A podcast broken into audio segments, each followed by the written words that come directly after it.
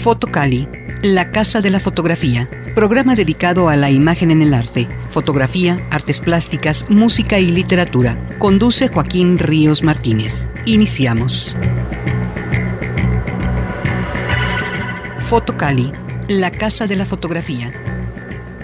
Saludos a todos, gracias por escucharnos este sábado 18 de enero del 2020. Estamos en el programa número 240 de Fotocali y transmitimos a través del 96.9 FM de Puebla por Radio Guap. Soy Joaquín Ríos Martínez, saludos a la Cabrera y un excelente nuevo año para todos. Hola, soy Ana Laura Ramos y sean bienvenidos. Esta tarde tenemos la segunda parte de una charla con Iván Ruiz, director del Instituto de Investigaciones Estéticas de la UNAM, donde abordaremos temas como la imagen, las nuevas propuestas del instituto y platicaremos acerca del diplomado en Historia del Arte Mexicano, Nuevas Perspectivas, que se dará en Puebla a partir de unas semanas más. Además, escucharemos otra rola del grupo Tuxedo Moon. Como cada fin de semana les presento nuestra agenda de muestras fotográficas o talleres en Puebla y la región. ¿Por qué registrar y documentar? Taller de fotografía básico, miércoles o sábado de 12 a 15 horas. Informes en la página de Facebook Fotocali 2 o Fotocali Radio. O'Leary y Rivera, Dos miradas, un encuentro. Exposición acerca de las luchas y luchadores en San Pedro Museo de Arte, 4 Norte 203, Centro Histórico de Puebla. Permanecerá hasta finales de enero del 2020. Exhibición permanente de fotografía y artes plásticas en Metzcali Galería Virtual, en la página de Facebook Metzcali Galería. Taller permanente de fotografía de desnudo, todos los sábados. Informes en la página de Facebook Kino Martínez. Les recuerdo que visiten nuestras páginas de Facebook Fotocali 2 con números romanos o Fotocali Radio, donde podrán consultar exposiciones, talleres, convocatorias y apreciar imágenes. Tuxedo es una banda estadounidense de rock y de música de vanguardia, de estilo inclasificable, capaces de instrumentar temas como el New Wave, jazz fusión o puramente experimentales, utilizando instrumentos tradicionales y sintetizadores. Creado en San Francisco, Estados Unidos en 1977 por dos estudiantes de música electrónica, Blaine Reininger y Steve Brown, además de otros músicos importantes que han participado en algún momento en la formación, son Peter Principle y Winston Tonk. Durante parte de su historia han vivido en Bélgica. En 1980 publican su primer LP Half Mood. En 1982 el coreógrafo Maurice Bellart les encarga la música para el ballet Divine, tributo a Greta Garbo. En 1983 Reininger deja el grupo para seguir su carrera en solitario. En 1985 publican Holy Words, que se convierte en su mayor éxito comercial. Wim Wenders utiliza el tema Some Guys en las escenas iniciales de su película El cielo sobre Berlín.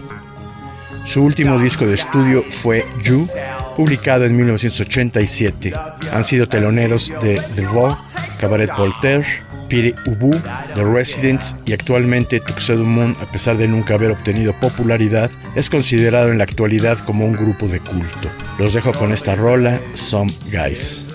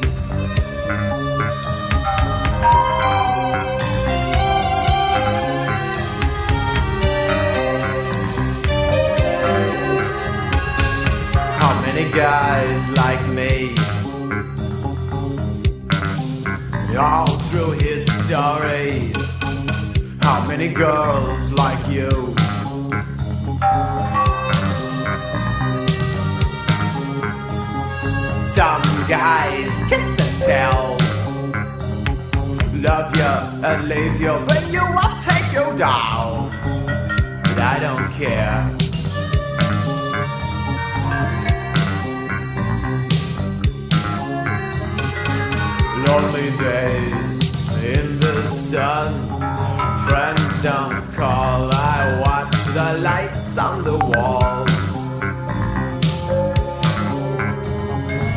Lonelier nights, I sleep with my sweat, but I don't care.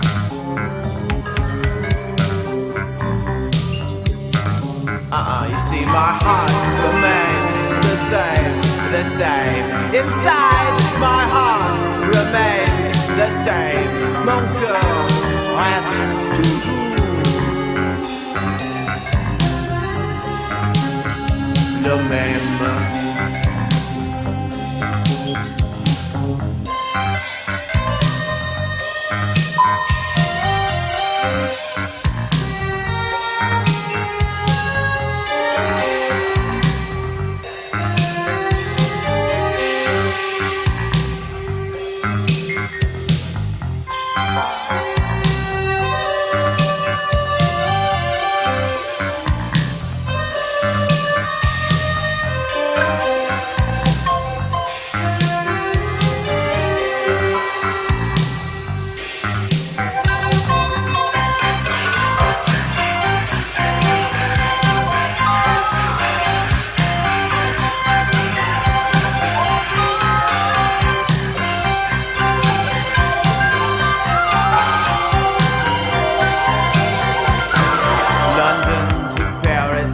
Amsterdam to Berlin. Walking the same streets, thinking the same thoughts. Walk down Wardour to Saint Germain. it's one big lonely city, I don't care. One big Euro city, but I don't care. eyes, in my heart. Babe, the day, the day Inside my heart, play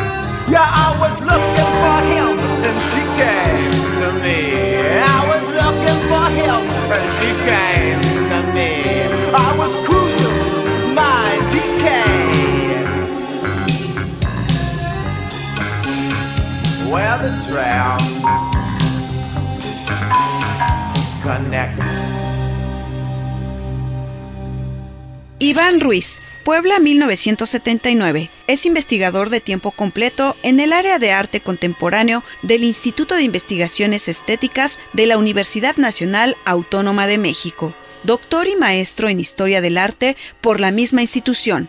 Ambos grados los obtuvo con mención honorífica y fue acreedor a la medalla Alfonso Caso por haber sido el alumno más distinguido de su generación. Durante ocho años fue investigador de tiempo completo del programa de semiótica y estudios de la significación de la Benemérita Universidad Autónoma de Puebla. Desde 2012 pertenece al Sistema Nacional de Investigadores Nivel 1. En diciembre de 2018, la Honorable Junta de Gobierno de la UNAM lo designó director del Instituto de Investigaciones Estéticas por un periodo de cuatro años. Su campo de especialidad es la fotografía contemporánea y los cruces entre literatura y artes visuales. Ha publicado dos libros de autoría individual y más de 40 artículos especializados, capítulos de libro y ensayos para catálogos de arte en México y en el extranjero. Con el patrocinio de la Fundación Jumex Arte Contemporáneo, realizó la investigación Archivo Forense de la Nota Roja en México en el año 2017.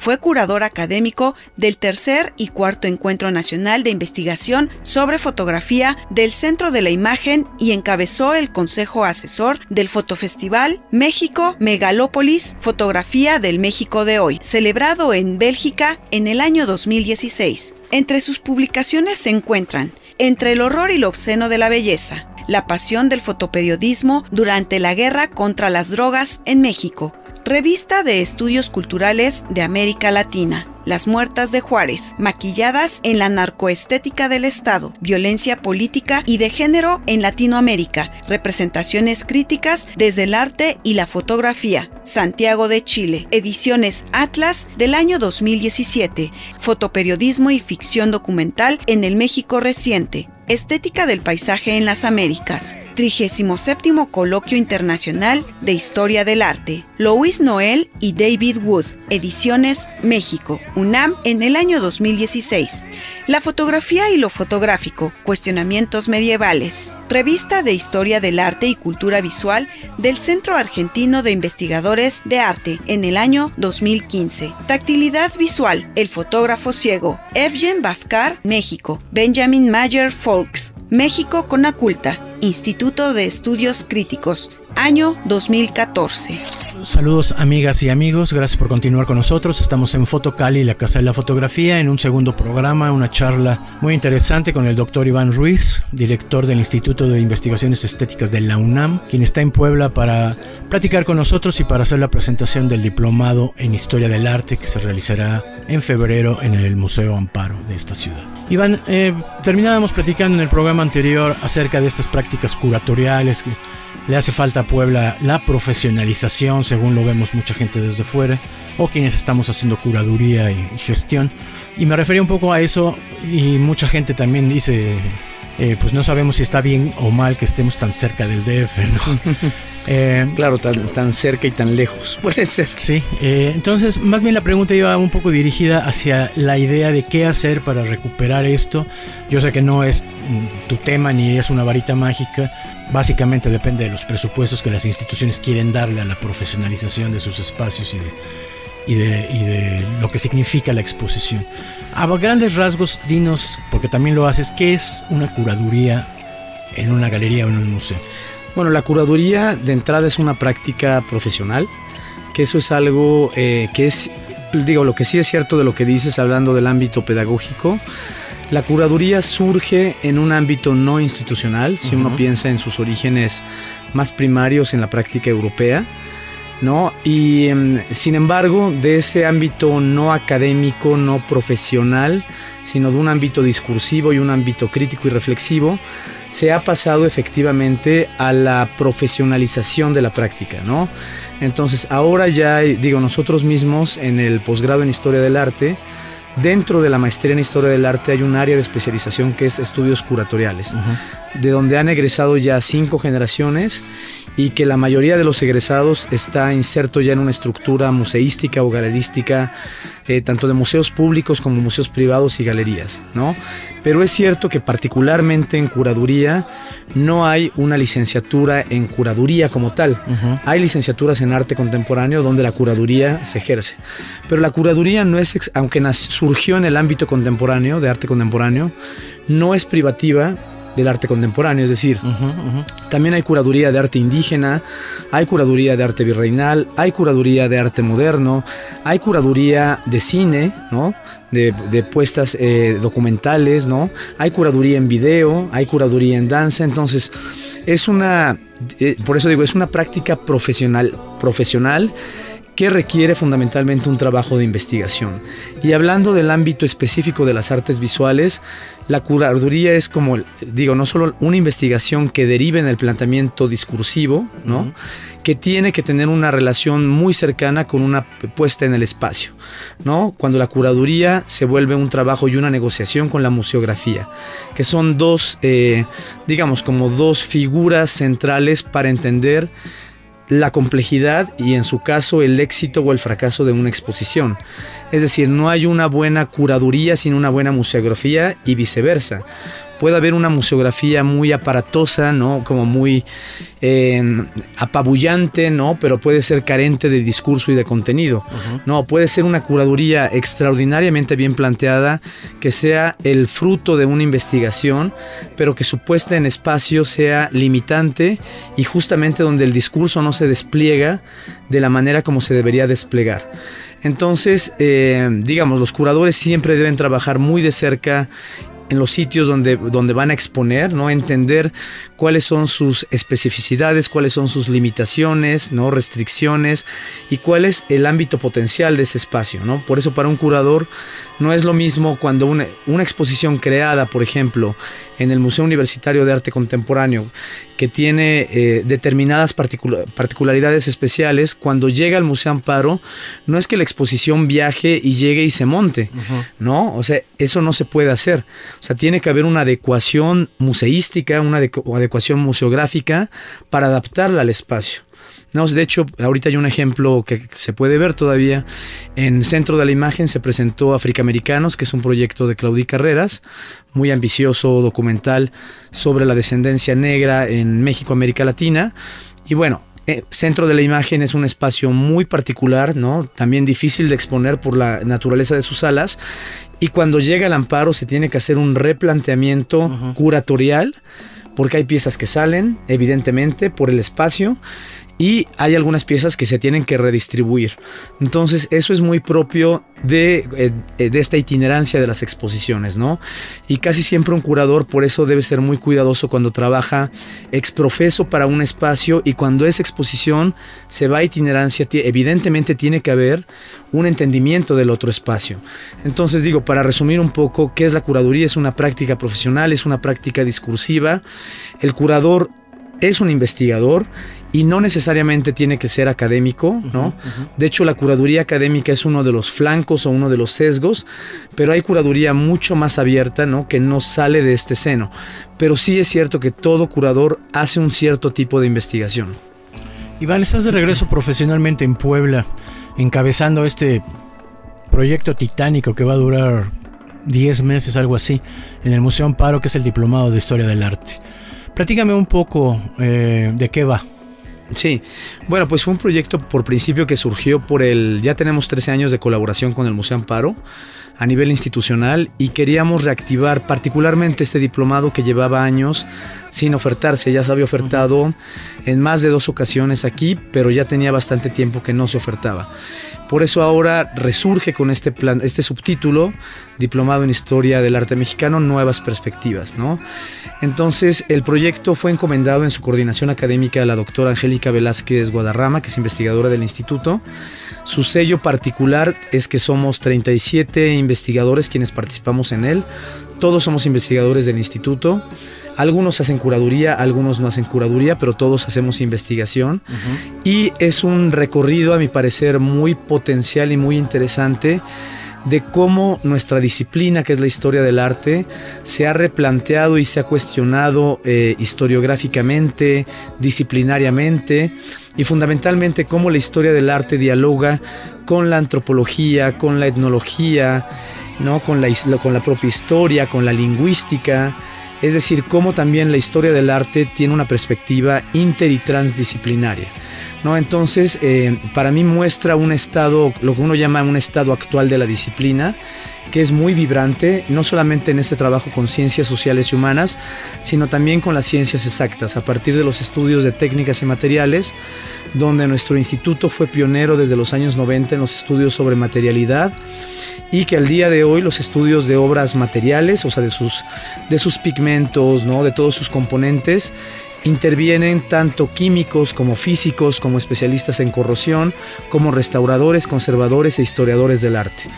Entonces ya no solamente el trabajo como interdisciplinario, sino transdisciplinario, que es el arco que une al, al arte con la ciencia. Entonces, este gran recorrido, que es muy ambicioso del arte prehispánico al arte de nuestros días, pues tiene ese sello particular de mostrar una perspectiva, a mi parecer, vibrante y dinámica de lo que hoy se entiende por historia del arte. ¿Algunos de los ponentes, doctores que vienen? Bueno, muchísimos, somos 37. Voy a, nombrar un poco a los que han colaborado o que hemos colaborado aquí. Eh, digo, está Verónica Hernández, que de hecho está trabajando actualmente en catalogación de piezas prehispánicas.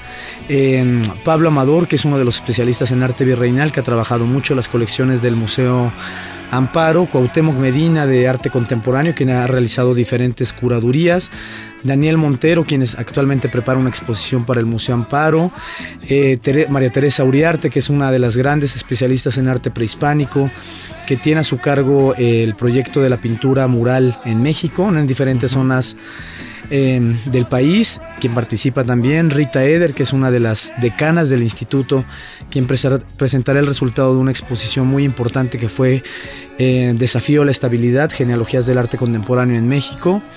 Bueno, y un sinfín, bueno, un sinfín, treinta y tantos más investigadores que componemos este programa. Tú estás entre ellos y vas a dar una ponencia en eh, alguno de estos módulos sobre fotografía contemporánea. Sí. ¿De qué va más o menos para que nos invites a asistir, aunque fuera ese módulo? Sí, por principio, digo, está dividida en dos partes. La primera parte sería como un pensamiento una reflexión eh, de carácter teórico y conceptual de qué se entiende por fotografía contemporánea y cuál es la liga entre fotografía y arte conceptual que es justamente el sesgo para entender qué es lo contemporáneo y por qué llamamos contemporánea a la fotografía eh, de Maya Godet y no a la fotografía eh, de, los, de los hermanos Casasola, ¿no? O sea, qué es lo que hace contemporánea la fotografía de Álvarez Bravo y qué no. ¿no? Esa es, como una primera parte de un sesgo teórico. Y la segunda parte me voy a enfocar al trabajo de investigación que he venido realizando, que tiene que ver, tiene que ver básicamente con la relación entre la fotografía y el arte contemporáneo, bajo dos perspectivas.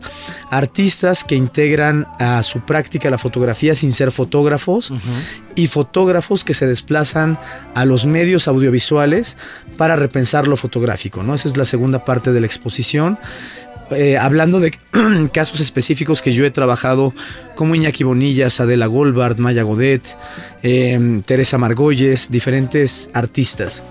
Tú tienes un libro publicado de investigación de la imagen fotográfica. Sí. ¿De qué va nada más? Platicar rápido de esto. Sí, pues fue el resultado de una investigación de más de cuatro años que se llama, el libro se llama Docufricción, prácticas artísticas en un México convulso y se centra específicamente en un periodo histórico que es en el rango de 2006 a 2012 que todos eh, identifican con la así llamada, entre comillas, guerra contra el narcotráfico, y es para pensar efectivamente cómo se documentó esta guerra y cómo esta guerra suscita también reflexiones en torno al medio fotográfico en el ámbito documental, en el ámbito y documental cinematográfico, fotográfico y en el ámbito fotoperiodístico, ¿no? Y cómo eso replantea preguntas para el propio canon, entre ellas una, si la fotografía periodística justamente colinda con las prácticas artistas y cómo es que colinda con las prácticas artísticas y documentales. Entonces es un libro, eh, sí, de reciente aparición. Vamos eh, cerrando, finalizando. Danos más o menos las fechas del diplomado y por qué tendremos que ir. Bueno, el, diplomado inicia el 7 de febrero del 2020. Eh, las inscripciones son directamente en el Museo Amparo. Es un diplomado que se ofrece en modalidad presencial y en modalidad en línea. ¿Y por qué tienen que ir? Me parece, eh, lo dije en la rueda de prensa, es un proyecto de entrada que se inscribe en toda una serie de convenios y colaboraciones interinstitucionales que tratan eh, de fortalecer las relaciones y vínculos con museos, pensados como los lugares de, planteamientos sociales, ¿no? Donde la gente pueda acudir sin ser historiador, sin ser historiador del arte y tener un planteamiento crítico y reflexivo de prácticas artísticas. Em, y lo segundo también, que, ¿por qué es importante asistir? Porque es un diplomado pensado no para académicos, ¿no? O sea, no es, un, no es un diplomado que sea de académicos para académicos, sino es un diplomado que está abierto a la posibilidad, y ese es el reto pedagógico, de que público en general pueda entender también cuál es la importancia del arte indígena en lo contemporáneo, por ejemplo, que hay un diálogo constante ¿no? entre lo indígena y lo contemporáneo, cómo lo indígena reaparece dentro de lo contemporáneo en diferentes niveles de configuración política, ideológica. Bueno, lo vemos ahora con el actual gobierno, que hay una alusión, digo, no solo al pasado histórico político, sino una alusión a los componentes indígenas de una manera muy fuerte, ¿no? Ideológica y discursiva. Eso cómo repercute o cómo de dónde surge y cómo intervienen las artes ahí. Tienes un año que, o poco más, que fuiste nombrado director del Instituto de Investigaciones Estéticas de la UNAM.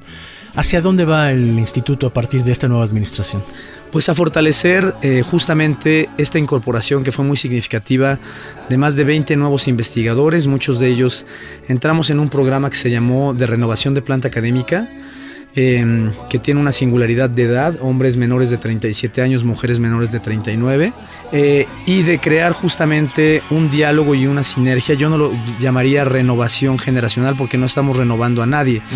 Lo que estamos haciendo es, y, y, que eso es el compromiso mío como desde la dirección, en empatar y en compaginar y en hacer dialogar a la historia del arte tradicional que se desarrolla en el instituto, que hay grandes historiadores del arte que hacen una historia muy fuerte, de bastante envergadura, ¿no? que es trabajo de archivo sistemático y que de ahí se han formado los grandes historiadores también con, digamos, como estos giros teóricos y conceptuales que hemos introducido muchos de nosotros, ¿no?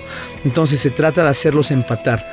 Y por eso este diplomado me parece que la composición de la doctora Angélica Velázquez es muy atinada, porque integra desde los más jóvenes, no como Luis Vargas que viene a hacer un planteamiento de las imágenes religiosas con un planteamiento contemporáneo de cultura visual, hasta los grandes investigadores del arte que son una referencia en el instituto.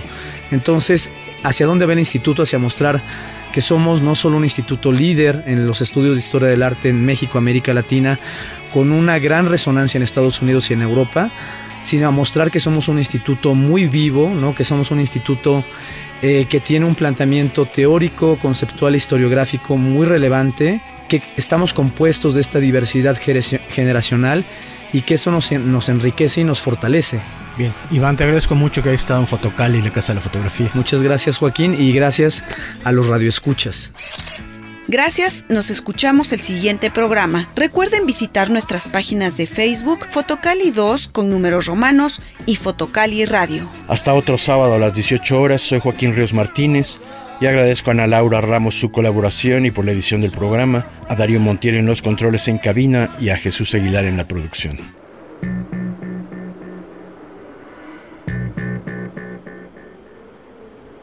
Gracias. Esto fue Fotocali, espacio dedicado a la imagen en el arte, fotografía, artes plásticas, música y literatura. Nos escuchamos el siguiente sábado a partir de las 18 horas.